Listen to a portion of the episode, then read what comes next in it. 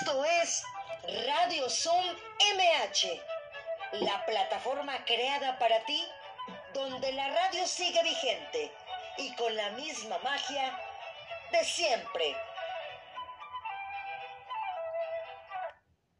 Hola, ¿qué tal? ¿Cómo están? Ya es jueves, jueves 13 de mayo. Los saludo a su amiga Marta Valero, que me encantan los jueves de museos porque también eh, tengo una gran compañera que nos las pasamos súper increíble los jueves y creo que ustedes también sienten esa buena vibra. Y bueno, la están viendo, pues no está en su casa ahora, Deli no está en su casa, está en otra casa, en la casa estudio Luis Barragán que es parte de nuestra alcaldía Miguel Hidalgo, y de verdad recordar al gran maestro Luis Ramiro Barragán Morfín, el que tenemos que de verdad mencionar que es el único que ha tenido, por así decirlo, se puede decir, el Nobel de Arquitectura en 1980, el premio Pritzker, pero que ya más adelante gente especializada que nos están abriendo las puertas con gran cariño, nos van a platicar todo esto. ¿No es así, mi carísima Deli Rodríguez?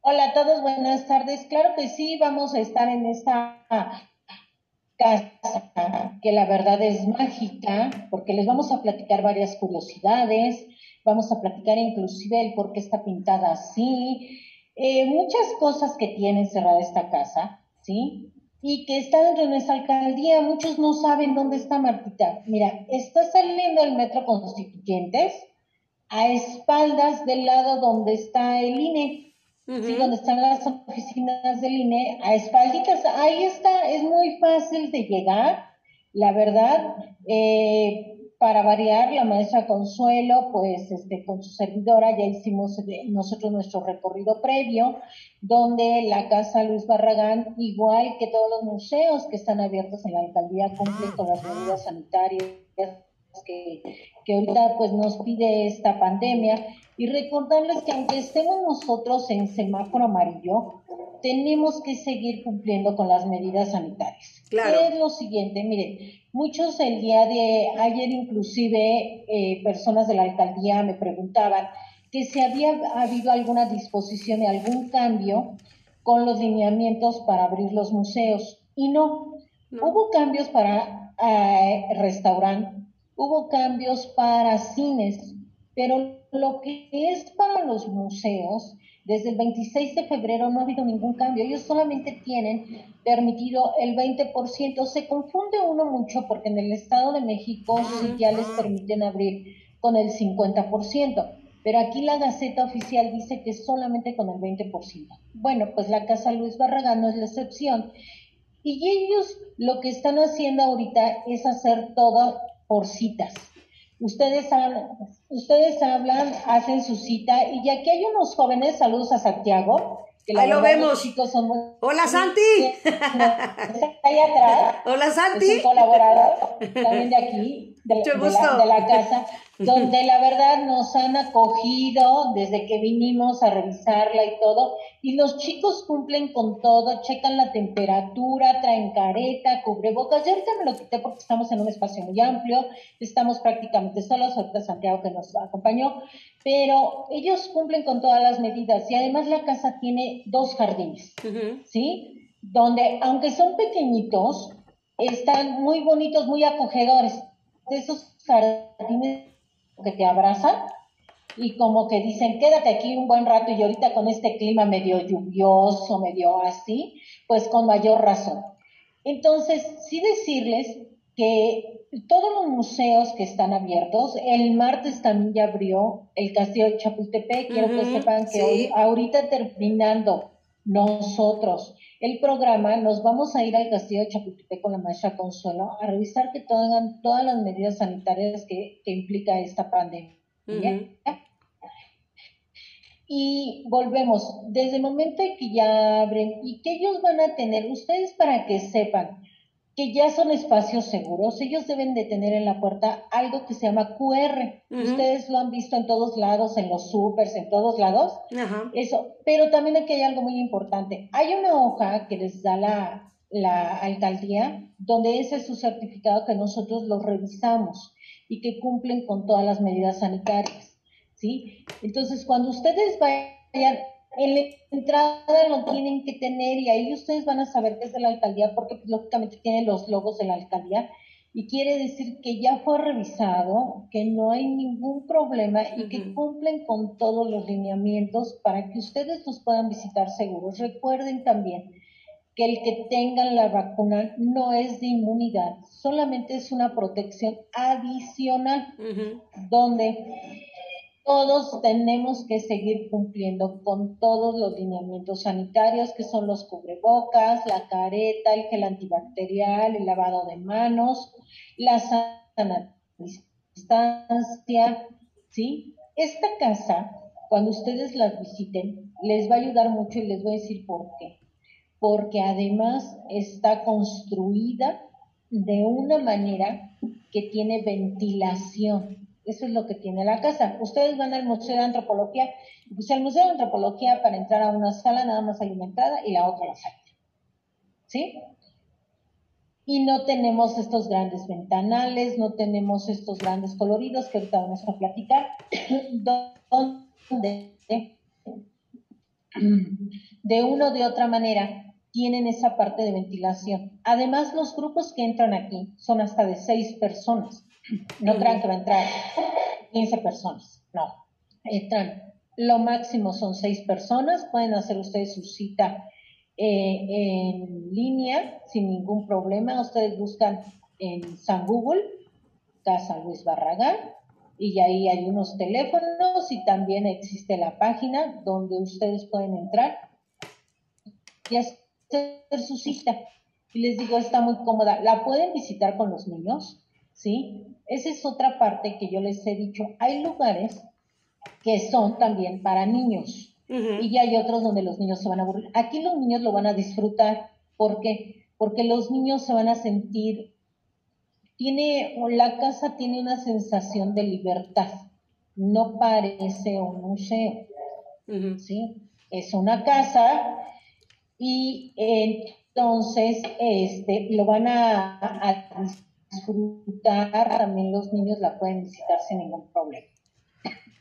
Perfecto, Deli. Pues bueno, tenemos a nuestra anfitriona que ya la veo por ahí, muy atenta y la verdad, pues Gabriela Bermeo, ¿cómo estás? Bienvenida, muchas gracias. Hola, muchas gracias por la invitación y qué bueno que puedan visitar este recinto que es, bueno, es maravilloso y a mí me encanta trabajar aquí. Eh, fíjate, Gaby, que lo que siempre he dicho, que cuando estamos haciendo lo que nos gusta, ¿no? Pues no es trabajo y es una pasión bonita y pues viene el plus de recibir un, un, costo extra económico y entonces es maravilloso poder hacer las cosas que amamos. Entonces, gracias por recibirnos, gracias por recibir a Deli por ahí. Y pues déjame leer tu semblanza para que la gente conozca un poco más de Gabriela Bermeo. Y pues ella es maestra en diseño estratégico e innovación graduada con honores por la Universidad Iberoamericana del 2018 al 2020 especialista en diseño de iluminación arquitectónica por el Centro de Diseño Cine y Televisión 2017-2018, licenciada en arquitectura por la Universidad La Salle 2006 a 2011, graduada con mención especial en el programa Construyendo Arquitectos, Cursó el diplomado Programa para Líderes Emergentes en Museos y Gestión Cultural por el Instituto de Liderazgo de Museos y el Instituto Tecnológico Autónomo de México en 2014. Ha impartido conferencias sobre la obra de Luis Barragán, tanto a nivel nacional e internacional, como en Nikken Seikei, el tercer despacho de arquitectura más grande del mundo, y en la Universidad Nacional de Bellas Artes y Música, ambos en Tokio, Japón, asimismo en la Universidad Marista de Querétaro y en el Museo Roberto Brady en Cuernavaca, Morelos. Actualmente funge como subdirectora de la Casa Estudio Luis Barragán, Museo de Sitio Patrimonio Mundial por la UNESCO en el 2004 llevando a su cargo desde el año 2015 la supervisión de los trabajos de mantenimiento y restauración del recinto, así como el apoyo a su gestión y difusión. Y como difusión es lo que estamos haciendo el día de hoy, Gaby. Pues qué bueno, gracias por recibirnos y bienvenida a Radio Sum MH, Jueves de Museos. Muchísimas gracias. No, pues gracias por recibirnos. Fíjate que yo estaba pensando desde que me comentó de él y cuál era el museo porque siempre nos ponemos de acuerdo. Y yo lo pensaba y decía, ¿cómo una persona tan importante, ¿no? Como Juan Luis Barragán, el ser ingeniero y ser arquitecto, puesto que yo soy hija de un ingeniero, digo, ya falleció mi papá hace muchos años, pero siempre esa, ese partner, ¿no? Ese, ese conjunto entre un arquitecto y un ingeniero, pues él tenía las dos cosas, entonces digo, las dos carreras, ¿no? Entonces creo que es algo importante, yo por eso es el único que ha tenido este premio, ¿no crees? Sí, eh, totalmente. Qué bueno que lo mencionas, porque no mucha gente sabe que Luis Barragán era ingeniero civil en, en, realidad. Obviamente después se le considera arquitecto, cursó materias complementarias para recibir el título que posteriormente no se lo dan por circunstancias de, de la escuela, pero finalmente eh, todo este conocimiento técnico y todo eh, este bagaje cultural y las personas que él conoce a lo largo de su vida, los viajes que realiza, lo van a complementar como, como este gran arquitecto o también como nos gusta decirles, eh, eh, era un esteta completamente Luis Barragán. Y pues aquí tenemos su, su casa, que es el resultado de, de, todo este trabajo, de todas estas vivencias eh, y todo el conocimiento que, que, adquirió a lo largo de su vida. Y bueno, lo plasma de una manera poética, si lo podemos decir de alguna manera, y de manera tangible. Así es. Y creo que dije Juan Luis Barragán como mi compañero, ¿verdad? Creo que puse el Juan. Eh, una disculpa, porque digo, es, es un comunicólogo también. Bueno, Luis Ramiro Barragán, lo corrijo. Este, y sí, de verdad, conocido como el padre del modernismo, también licenciada, definitivamente para la época en lo que él hacía las cosas, pues creo que era gran, gran adelanto a lo que estamos viviendo el día de hoy. Así es, eh, totalmente cuando vemos su, su, casa, es más, de hecho les voy a dar nada más una probadita. Vamos a ver, por ejemplo, esta, déjenme. La escalera de madera. Sí. Sí. Es que la quiero tratar de enfocar bien. No sé si la, ahí. Ahí está una de las escaleras más, más famosas en este ámbito arquitectónico, porque su casa la construye en 1948. Mm. Entonces, imaginen hacer este tipo de, escaleras en, ese tiempo. Era una persona muy, muy adelantada a, su, época. Tuvo eh, mucha influencia de, de artistas, de arquitectos, pero sobre todo también arquitectura vernácula, toda la, esta arquitectura popular que encontrabas, por ejemplo, en, en Guadalajara, él era de Guadalajara, eh, Michoacán, pero también habla, por ejemplo, estos pueblos eh, en Europa o estos más bien lugares eh, de la arquitectura mediterránea, entonces va robando un poquito de todo este, eh, este tipo de arquitectura, pero la va a hacer de una manera más, más moderna. Eh, muchas personas dicen cuando visitan su casa que se, se, identifican aquí. Y esto también porque es, él decía que su arquitectura era personal. Cuando le decían qué tipo de arquitectura haces y todo el mundo obviamente lo, lo tomamos como esta arquitectura moderna, él decía, no, mi arquitectura es personal es de carácter universal. Entonces todo el mundo se, identifica aquí. Vienen y dicen, ah, es como la, la casa de mi abuela, me siento como cuando de niña me llevaban a los mercados. Entonces la gente se empieza a identificar muchísimo con, con su obra y bueno, Barragán lo hace de una manera muy nueva, muy eh, renovada, pero eh, también, como decían, una arquitectura que no tiene tiempo. Así es, completamente. Claro. Oye, adelante, Deli. Ah, te quería, te quería yo preguntar, Gaby, eh, si empezamos a platicar un poquito más de la casa para que la gente vea lo que va a venir a visitar, que realmente de una o de otra manera eh, se den una idea. Van a encontrar. Les voy a platicar algo. ¿Sí? Dentro de esto que ustedes van a poder eh, venir, eh, pasa algo que hace ratito, antes de empezar el programa, estábamos recorriendo toda la casa y lo que vimos fue, y que me llamó mucho la atención fueron los colores, ¿sí? Este, los colores que tiene la casa, por fuera se ve así, bueno, yo les voy a decir, cualquier persona que pueda venir, pues va a pensar que tiene los colores estilo Frida Kahlo, ¿sí? Que son muchos colores, así como que, este, muy colores mexicanos, pero dentro de la casa, eh, tienen un porqué esos colores. ¿No lo podrías platicar, Gaby, por favor? Claro que sí.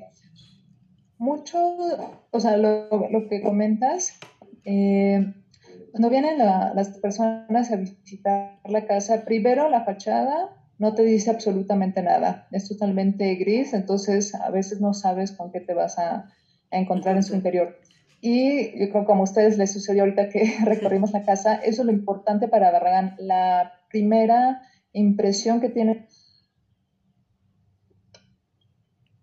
Ah, mm. eh, entonces comienza a utilizar colores, colores que lo, eh, que lo inspiran, eh, colores, él decía, que le recordaban a lo mejor una, una fiesta mexicana, em, un, un, cuadro que vio en algún lugar. Entonces retoma esos colores y los implementa dentro de sus espacios, pero están muy bien pensados. De hecho, cuando nosotros entramos o la gente viene por primera vez y tiene esta idea de, que es colorido, como bien mencionaste, a lo mejor como Frida Kahlo, etcétera, su casa es completamente blanca y los colores los utiliza en puntos muy estratégicos.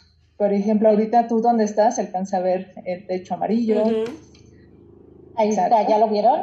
sí. Ahí miren, ¿ya lo vieron? Pero además les voy a decir algo. ¿Ya vieron el luz que tiene? Ajá. Allá arriba. Les voy a decir por qué, que ahorita también en Gabriela no lo va a platicar. No hay focos. Si ustedes se fijan aquí en todo el área, no hay un solo foco. Pero tampoco en ningún lado hay focos. Quiero que sepan. ¿Sí? Ahora sí, perdón, Gabriela. bien. Adelante. Así es. Su casa no tiene focos en el techo, todo es iluminación natural. Y eh, por las noches, bueno, porque sean de pronto, bueno, ¿y cómo lo ilumina? Utiliza unas lámparas de escritorio. Lámparas como, como esta que vemos aquí. De este tipo, porque simula un poco como si fuera, eh, como si estuviera iluminada por velas. Entonces es muy interesante la atmósfera porque es más acogedora, es eh, más estética y, es, es mucho más tranquila la casa, es muy diferente la sensación. Entonces, eh, siempre Barragán va de la mano al trabajar la luz con el color. Entonces, por eso, regresando al color, en el espacio que está Deli, justo el techo es amarillo, porque también ese era su espacio de trabajo. Entonces, el amarillo, en combinación con la iluminación que tiene esos tragaluces y además tiene un ventanal inmenso, eh, le ayuda a multiplicar la, luz. Entonces, puede trabajar de una mejor manera. Los espacios tiene, son algunos puntos que son de color rosa, por ejemplo, pero porque son espacios que resaltan a la vista y quiere crear una, sensación de, de emoción o este primer impacto eh, retomando lo que les había dicho, el primer impacto que tienes con su, con su obra.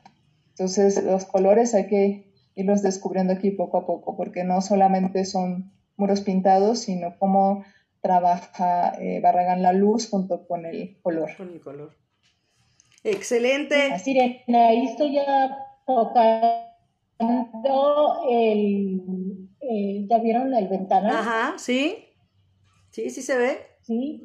¿Sí se alcanza a ver el ventanal? Sí, perfectamente. Sí. sí. Ese es el ventanal. Lo único que tiene este cuarto es este lugar y este ventanal.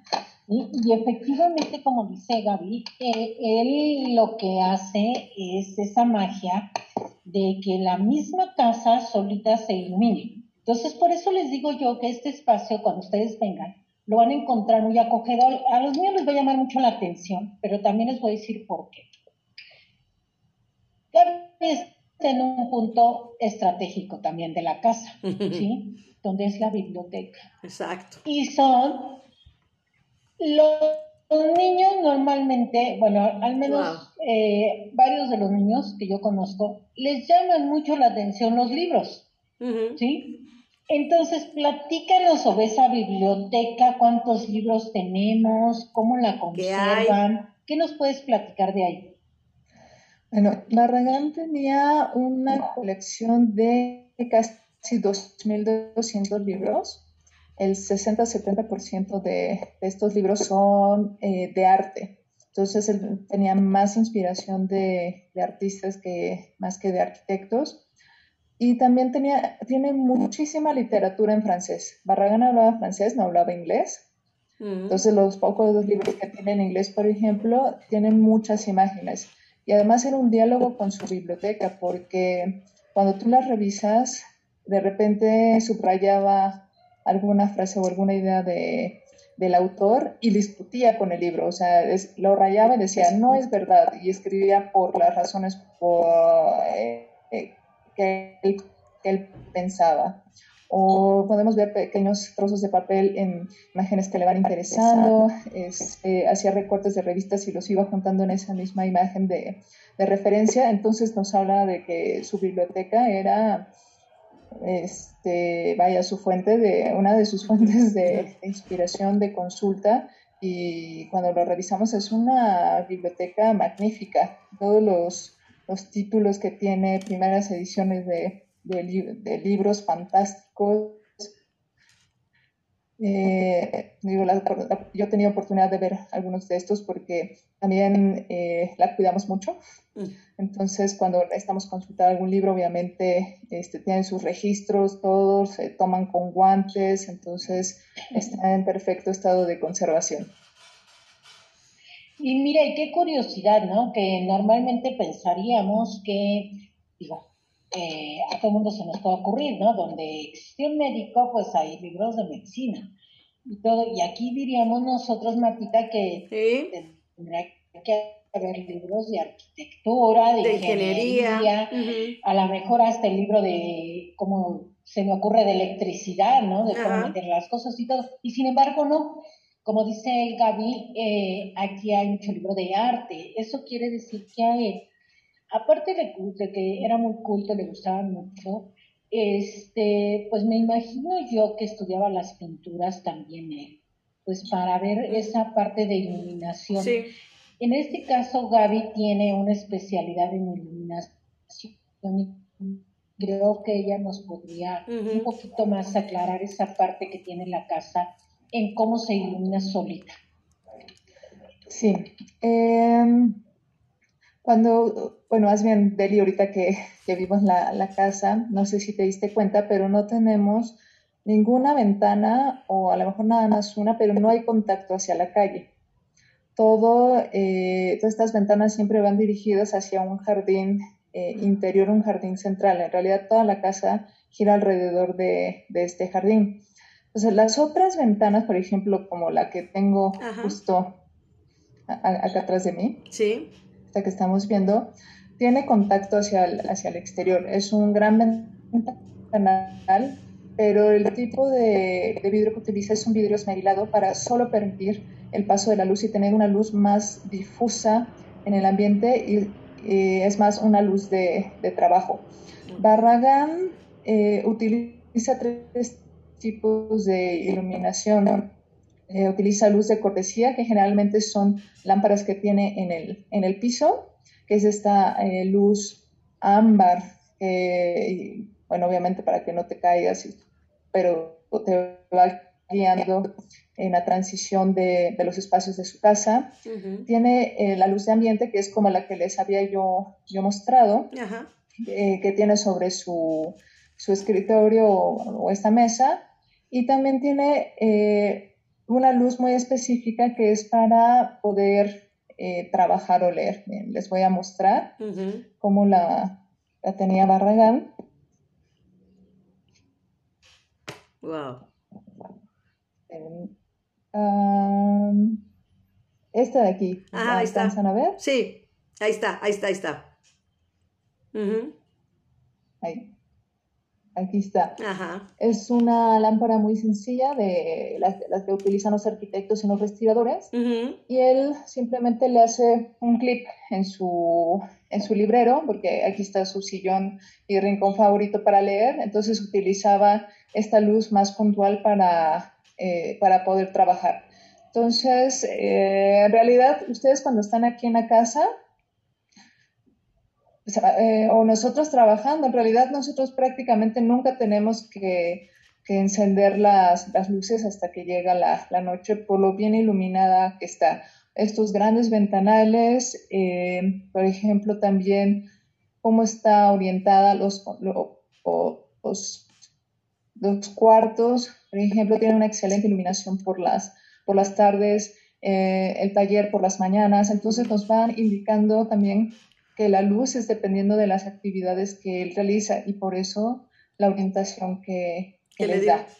Entonces era, era un genio totalmente para esta, bueno, para muchas cosas. Definitivamente, y, como decías también la parte del taller, que es parte importante, como dice Deli, que nada más nos estás dando una probadita por ahí para que la gente vaya, ¿no? Y vaya exactamente hasta la parte de Tacubaya, como dice Deli, ahí en el Metro Constituyentes, la gente puede tomar esa línea naranja, llegar, y sobre todo una, duda que me surge a mí, es que yo sé que ustedes manejaban siempre, o, o tengo entendido, que siempre era por citas ya las visitas a, la casa. Entonces, para ustedes no fue ninguna, ninguna modificación y ningún cambio al continuar haciéndola así, ¿es correcto? Siempre se ha manejado exactamente con, con cita, porque este tipo de recintos requiere un cuidado especial, entonces no puedes tener tampoco tumultos y hay espacios que no son muy, muy grandes, entonces no puedes tener tanta gente. Para nosotros, eh, bueno, ahorita con la pandemia y estas restricciones, disminuyó el número de, personas. Entonces, como había mencionado Deli, ahorita estamos recibiendo grupos de, eh, seis, de seis personas eh, máximo. Y pues la verdad también para este público ha sido muy bueno porque disfrutan todavía más la, la casa. De por sí trabajamos con grupos pequeños, pero ahorita que son, son menos, la gente tiene una experiencia más, más personal a la, a la casa. Exacto, son clásicas y Ahora, Gaby, yo te quiero preguntar. Adelante, Adeli. Sí, Gaby, yo te quiero preguntar.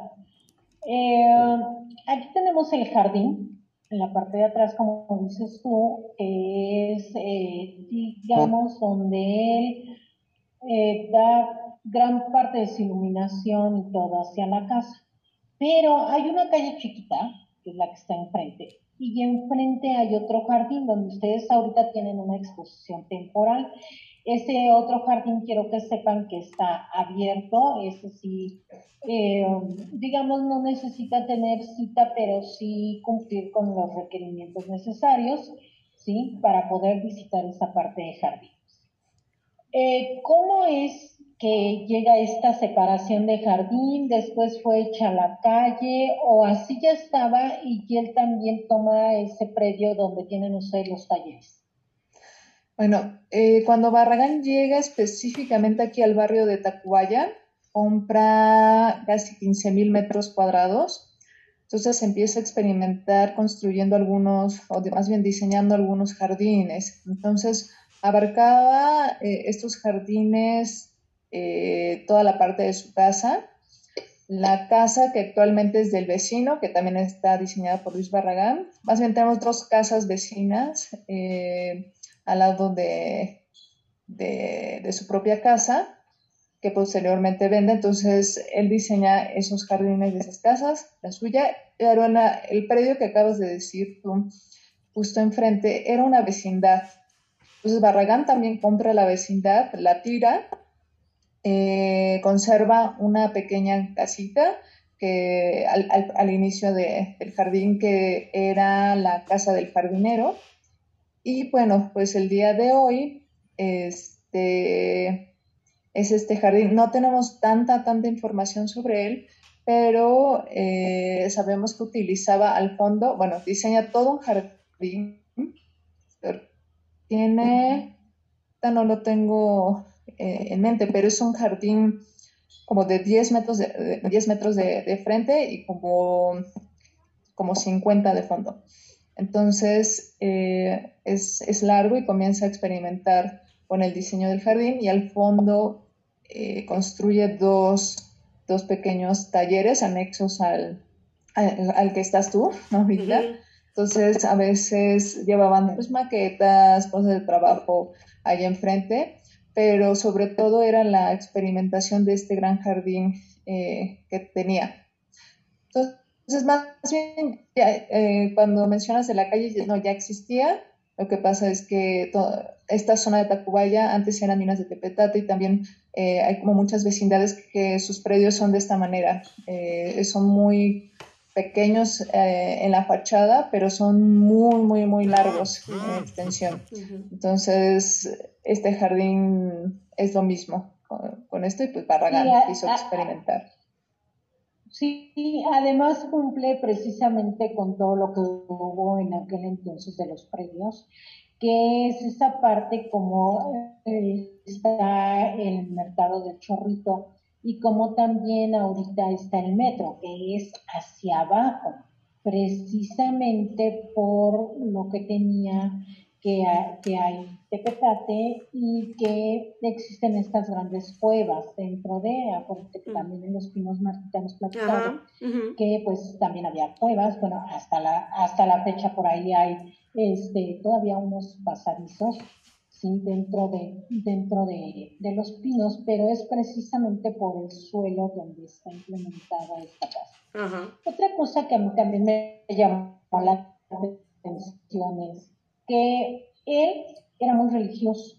Si ustedes recorren la casa van a encontrar cristos, van a encontrar cuadros religiosos, ¿sí? Donde se ve que él, inclusive me platica Gaby que tenía una parte que era como su salita de, recogimiento, de estar a gusto, de pasarla con algún amigo en una plática, pero muy acogedora. De esa parte, Gaby, ¿qué nos puedes tú comentar? De la terraza, ¿no? Bueno. Exacto. Pues siento de Jalisco, entonces, y de la época que era Barragán, venía de una familia fervientemente católica, entonces eh, la manera de expresarlo en su casa es a través de estas imágenes, efectivamente, como comenta, de imágenes religiosas que son muy literales y también la abstracción de, algunas de ellas. Por ejemplo, hay un cuadro de hoja de oro en el vestíbulo de, un artista alemán que se llamaba Matthias Geritz, junto con el que diseña las torres de satélite. Entonces, eh, Geritz empieza con este movimiento de arte emocional y sobre todo darle también este sentido espiritual a las obras. Entonces, cómo eh, incide la luz natural sobre la hoja de oro, entonces son mensajes bíblicos. Entonces, Barragán también cómo integra estas obras como parte de esta espiritualidad. Le hablo como espiritualidad porque sí era muy, muy religioso, muy católico, pero también existía esta parte espiritual que no es lo mismo. Entonces se manifestaba también a través de cómo maneja la luz. Eh, tiene un espacio donde hay un arcángel eh, de, bañado con hoja de oro, pero encima coloca un vidrio color ámbar. Entonces todo ese espacio se ilumina de un tono dorado, emulando a una iglesia, un, convento. Entonces no solamente son las imágenes, sino el ambiente eh, monástico que sientes tú en su, en su casa. Entonces, sí, totalmente lo lleva a esta vivencia o esta herencia, vaya, que, que tiene él a, su manera de vivir el día a día aquí en su casa. ¿Y sabes qué cosa, Martita, también? Él tenía espacios para las visitas. Ok. Yo puse, digo, digo, yo no sé si todos en, en nuestra casa tengamos un espacio para visitas. Pero él sí tenía pensado así como que dónde voy a estar con las visitas que lleguen y, si alguna se queda, entonces también tenía un cuarto. La estancia. Para recibirlos. Sí.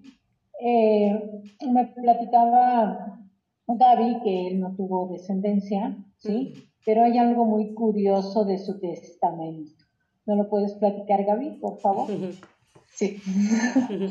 Barragán nunca se casó, no tuvo, no tuvo hijos, pero era una persona muy, muy sociable, entonces tuvo muchísimos amigos.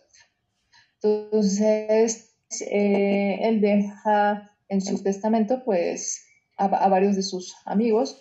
Eh, él decide eh, o estipula más bien que vendan la casa y, repartan este, en distintos porcentajes esta, esta venta, pero cuatro de ellos que son importantes, que son esenciales, deciden renunciar a su herencia porque pensaban que si vendían la casa se iba a, perder el legado de este arquitecto. Entonces, cuatro de ellos eh, se unen, no les alcanza su, su, parte para comprar la casa, entonces a uno se le ocurre ir con el gobierno de Jalisco.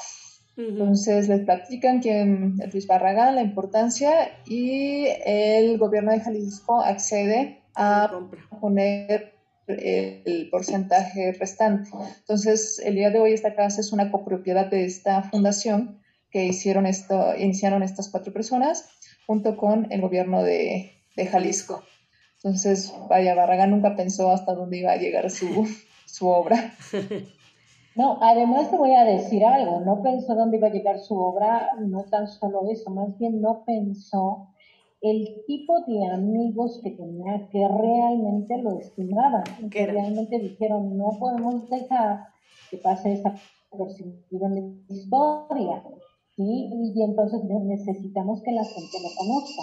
Eso es lo que, lo que yo veo, que, que como amigo lo menos que quisieron fue que él desapareciera, ¿no? O sea, dijeron, eh, necesitamos que, que los demás lo conozcan, nosotros ya lo conocemos, pero nos falta esa parte.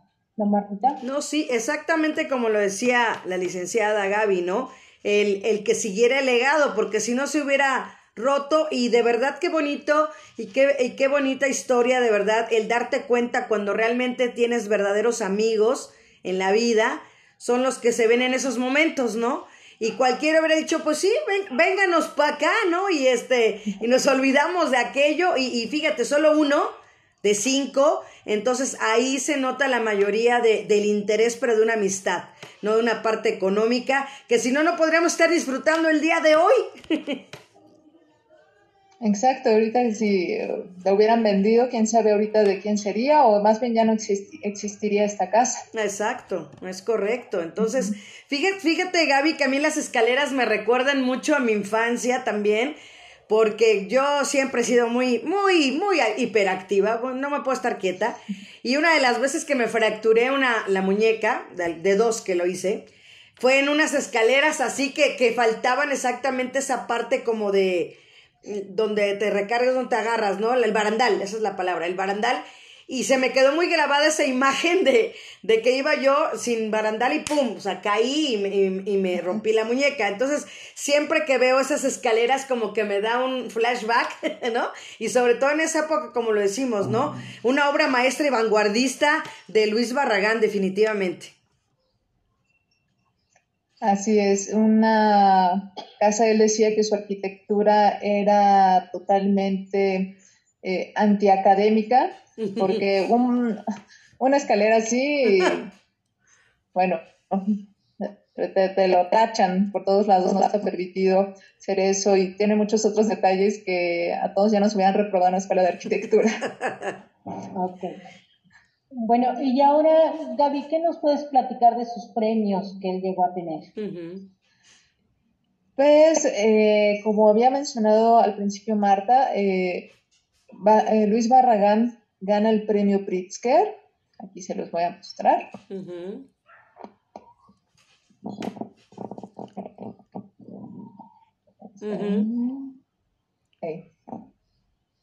Ahí está. Ahí, ahí, ahí, está. Ahí está. El premio Pritzker es el premio equivalente al Nobel de Arquitectura. Es el máximo premio que puede ganar un, un arquitecto. Él lo gana en 1980, es el segundo en la historia en recibirlo y pues hasta el momento el único mexicano que, lo ha logrado. También eh, tuvo una exposición en los años 70 en el, en el MoMA de Nueva York. Es de los únicos eh, o de los muy, muy pocos, creo que nada más también está Diego Rivera, que han tenido una exposición en, este, en Nueva York, en el, en el MoMA, su obra eh, eh, como en solitario. su casa en 2004 se incluye en la lista de Patrimonio Mundial de de la UNESCO y hasta el año 2019, o sea, apenas, eh, fue la única casa en todo el continente americano como una obra moderna en ser este, patrimonio. Ahorita en 2019 acaban de incluir 10 obras de otro arquitecto, también muy importante, un arquitecto americano que se llamaba Frank Lloyd Wright. Pero antes de ello, solo esta casa eh, era la única que era patrimonio mundial. Entonces vemos ahí la importancia que, tiene que tiene Barragán, digo, ganó también el premio Jalisco, o sea, tuvo muchos premios en, su vida, eh, Barragán, este, este gran arquitecto. Entonces, Gaby, tú nos estás ahorita diciendo que esta es la única casa que hay en el continente americano o en la República Mexicana que viene a ser patrimonio mundial en todo el continente americano. O sea, vamos a tener Canadá, Estados Unidos, eh, México, Sudamérica, pero hasta, 2019, exacto. En 2019 acaban de incluir estas obras que, les digo, pero podemos decir que ahora que fue la primera casa incluida en, en la lista. Wow. Excelente. Y de verdad, pues 17 años, ¿no? De, de esto y como dices tú, apenas hace dos años, o sea, digo, fueron muchos años los que realmente ocupó ese, ese lugar el Museo Patrimonio Mundial por la UNESCO desde el 2004, ¿no? Así es. Sí, tuvo que pasar mucho tiempo para, para eso. Sí, tienes razón. Sí, sí, sí. Entonces, padrísimo. Pues, Deli, pues a mí me gustaría que dieran la dirección, los horarios, todo lo que la gente ya está preguntando aquí en el chat, este, cómo le pueden hacer para ir, si pueden hacer grupos de así, de familias, o a lo mejor si nada más son dos personas o una persona, por ejemplo, luego yo, por ejemplo, yo voy sola. ¿Cómo van haciendo ustedes los grupos? Eh, tienen que entrar a nuestra página que es www.casaluisbarragán.org y hay una pestaña que te va a desplegar que dice visitas, entonces pueden ser tanto en español como en, en inglés. Tenemos horarios específicos para ello. Puede ser desde, o sea, tú vienes solito y eso no hay ningún problema. Eh, se añade a este, a este grupo de seis personas. Y en caso de que a veces hayan familias y de repente no sé, quedan dos boletos y eran cuatro, también hay un número de WhatsApp en el que pueden enviar su, su mensaje, entonces eh, ahí se hace la consideración de, cómo poder acomodar o cómo hacer la, logística, si, este, si es una familia o, no sé, bueno, diría grupos de estudiantes, pero ahorita no, no, no están viniendo estas excursiones pero de todos modos sí sigue habiendo estudiantes que por su parte este, ellos vienen con sus familias o con sus amigos. Pero sería a través de la, de la página. De la página. Y aparte también, eh, tengo entendido también que lo tienen en tres idiomas, ¿verdad? El recorrido en español, en inglés y hasta en japonés. Así es. Tenemos un día especial en, en japonés porque de los principales turistas extranjeros que vienen a la casa y aman y adoran a Barragán es en Japón. Ajá, por lo mismo que estuvo allá. Este, sí, por eso abrimos, se nos ocurrió abrir un, eh, grupos especiales porque teníamos un, eh, el público japonés es bastante, bastante amplio. Bueno, ahorita disminuyó, un poco por esta cuestión de la pandemia, pero sin problema, este, tenemos, exacto, los grupos en, en inglés y en español. Una pregunta, Gaby, que te haría yo personal. ¿Qué es lo que más admiras del maestro Barragán? Tú como arquitecto también. Yo como arquitecta. Em, la apertura mental que tenía. O sea, tenía cabeza para, para todo. Eh, recibir cultura no importa de, de, dónde sea, porque finalmente este, todo es válido. Entonces eso me gusta mucho de, de los contrastes que encontramos en su casa, desde un cuadro muy religioso, tenemos una anunciación enfrente de su cama y al lado un pequeño biombo de la modelo Iman, la ahora viuda de David Bowie. este, entonces, me encantan esos contrastes de que tenía apertura para, para, para todo, para conocer de, de todo un poco.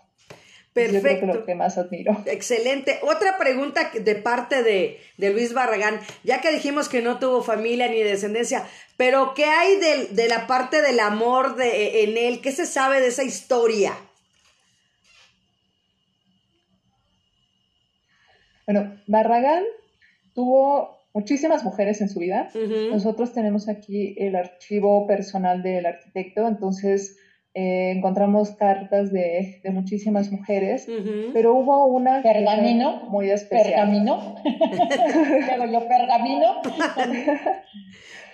Pues eh, la otra vez decíamos, o sea, qué padre que puedas conservar las cartas de amor, porque ahorita con el WhatsApp y esto, pues Adiós. esa tradición se, eh, se pierde, exacto.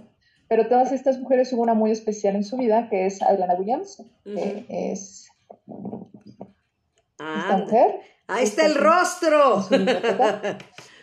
No, guap, guapísima. Sí. Ella, wow. ella, aún, ella aún vive. Uh -huh. Ella es escritora y este, es una mujer impresionante. O sea, a pesar de la, de ahorita ya de su edad, uh -huh. ya obviamente es muy grande, pero es impresionante verla. Entonces, ella fue como el gran amor de, de la vida de, de, Barragán, aunque finalmente pues no, no se casaron. Uh -huh. Entonces, a veces pensamos que es más, fue más esta cuestión de apreciar su libertad, su soledad, uh -huh. pero... Su independencia. Menos, la, su independencia, exactamente, y a lo mejor casado no hubiera hecho lo que hizo, digo, no, no sabemos, es una especulación, pero, Ajá. pero bueno, fuera de eso y de lo que tenemos, este, era un rompecorazones, Barragán, o sea, además muy, muy galán, un galán uh -huh. de 1,92. ¡Wow!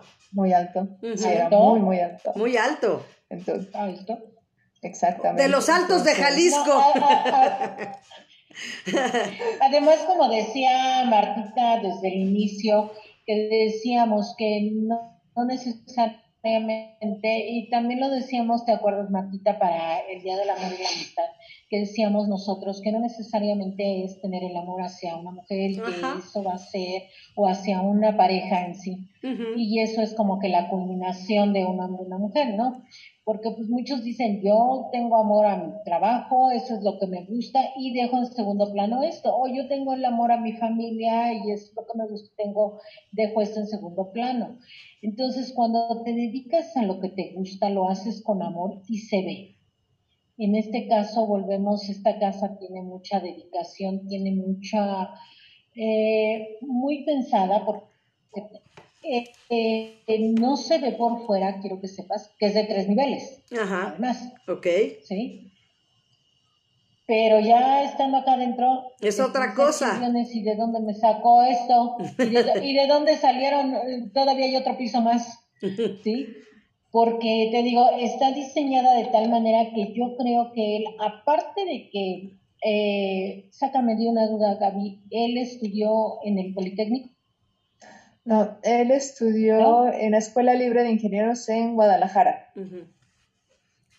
ah, ok, lo que pasa es que en el Politécnico sí los arquitectos se reciben de arquitectos e ingenieros. O sea, ahí en no. el Poli sí son las dos carreras que llevan a la vez. No, Por eso era mi pregunta. ¿Sí? Es, la, es la única escuela superior, la de arquitectura, que lleva las dos carreras al mismo tiempo y se reciben de las dos. Por eso te digo que, esa era mi duda. Pero te digo, aparte de eso, eh, eh, es cuando dices, le dedicó y la hizo con cariño con amor y además con esa parte, ¿cómo te explicaré yo? Esa parte también de curiosidad. Y me llama mucho la atención por esto. Porque él, a pesar de que es arquitecto, es hombre y los hombres no son muy detallistas. Nosotras las mujeres lo sabemos. Digo, si nos está escuchando un hombre, tápese los oídos, no hay problema. Pero pues ahí, está, ahí está, José Luis García. Los hombres no son como... José Luis, reclámale algo a Deli. José Luis García, tápese los oídos, por favor.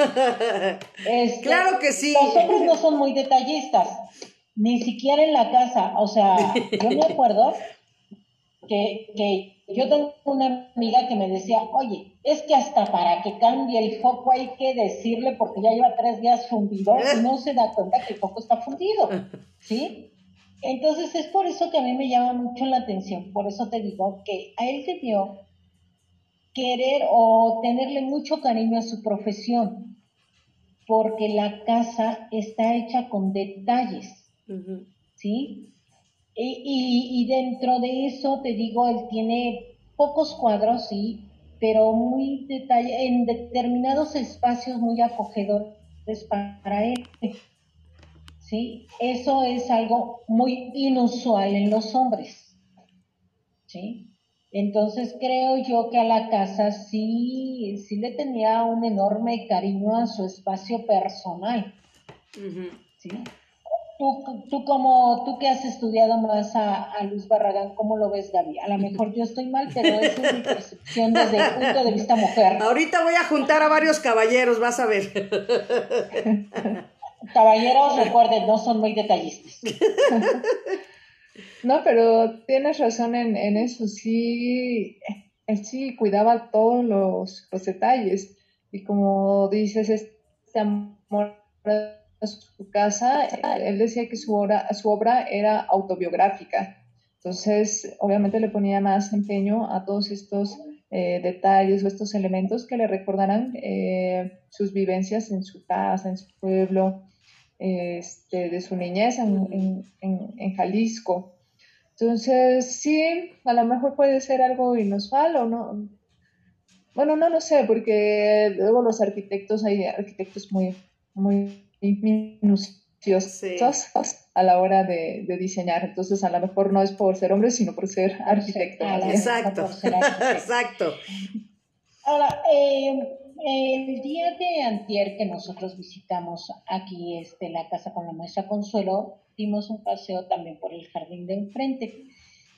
Ustedes ahí tienen exposiciones temporales. Ahorita hay una. ¿Qué nos puedes platicar de esa exposición?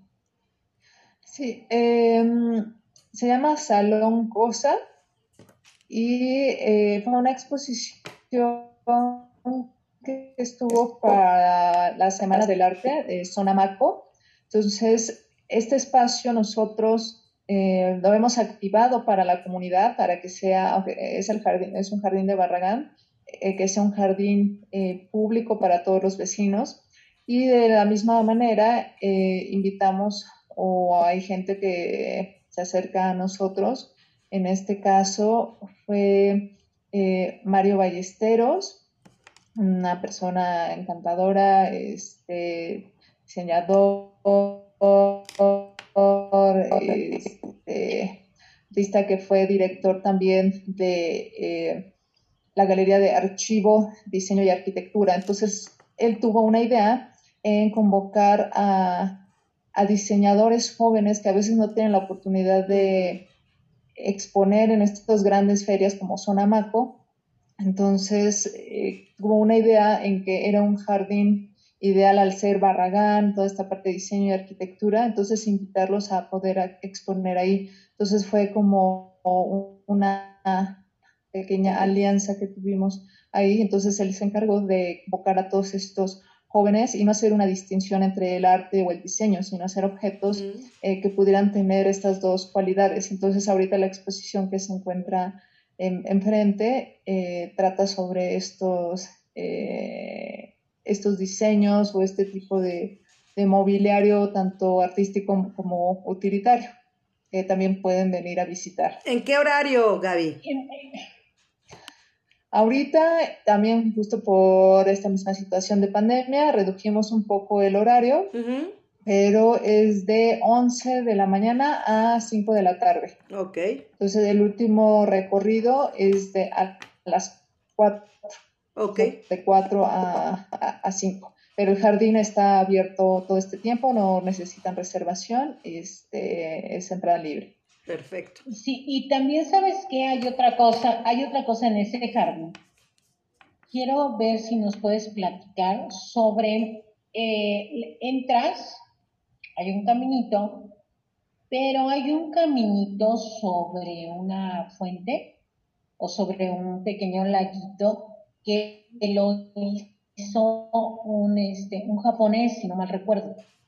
Lo que pasa eh, también de esta misma activación de exposiciones que, hemos querido hacer, eh, bueno, el nombre de este jardín lo bautizamos como Jardín 17 por ser el número 17 de la calle de General Francisco Ramírez.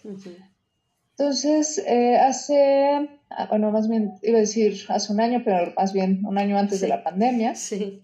este, comenzamos con pequeños proyectos, sobre todo para activarlo eh, como un espacio para la arquitectura o este estudio de la arquitectura. Entonces, antes de este puente que tú dices, tuvimos eh, una pequeña capilla no tradicional, como muy experimental, de un arquitecto americano que se llama Robert Hutchinson. Entonces, después de esta capilla o este pequeño pabellón que hizo, se invitó también a este arquitecto japonés que se llama Goha Segawa, entonces, también inspirado en esta escalera de, de Barragán, la que vimos de madera flotada, eh, decidió hacer una especie de, de, puente que pasa justo al lado del espejo de agua. Entonces lo vas recorriendo, pero está como flotado. Entonces le puso flying carpet, como esta, esta alfombra voladora, para que tú puedas hacer este recorrido sobre el jardín. Entonces ves la parte de abajo, toda la maleza, eh, flores entonces, eh, ahorita eh, quedó, digamos, esta, esta obra y pues aprovechando ahora, y el arquitecto también nos dijo que él está encantado de que se pueda integrar a otros proyectos, como ahorita se hizo para lo de Salón Cosa. Sí, Entonces ah, ahí, vamos con los proyectos. Te digo que a los niños les va a gustar porque si vienen a este jardín, eh, los niños van a pensar que van en la alfombra de Aladín. Jueves de Museos, Casa Estudio Luis Barragán.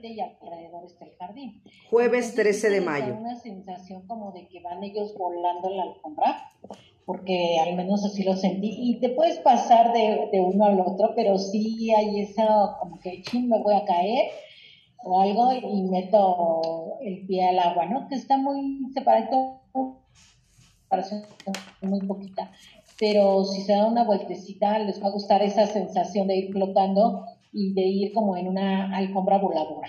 Además está hecha de puros tubitos. Mm. Sí, exacto, son tubos metálicos.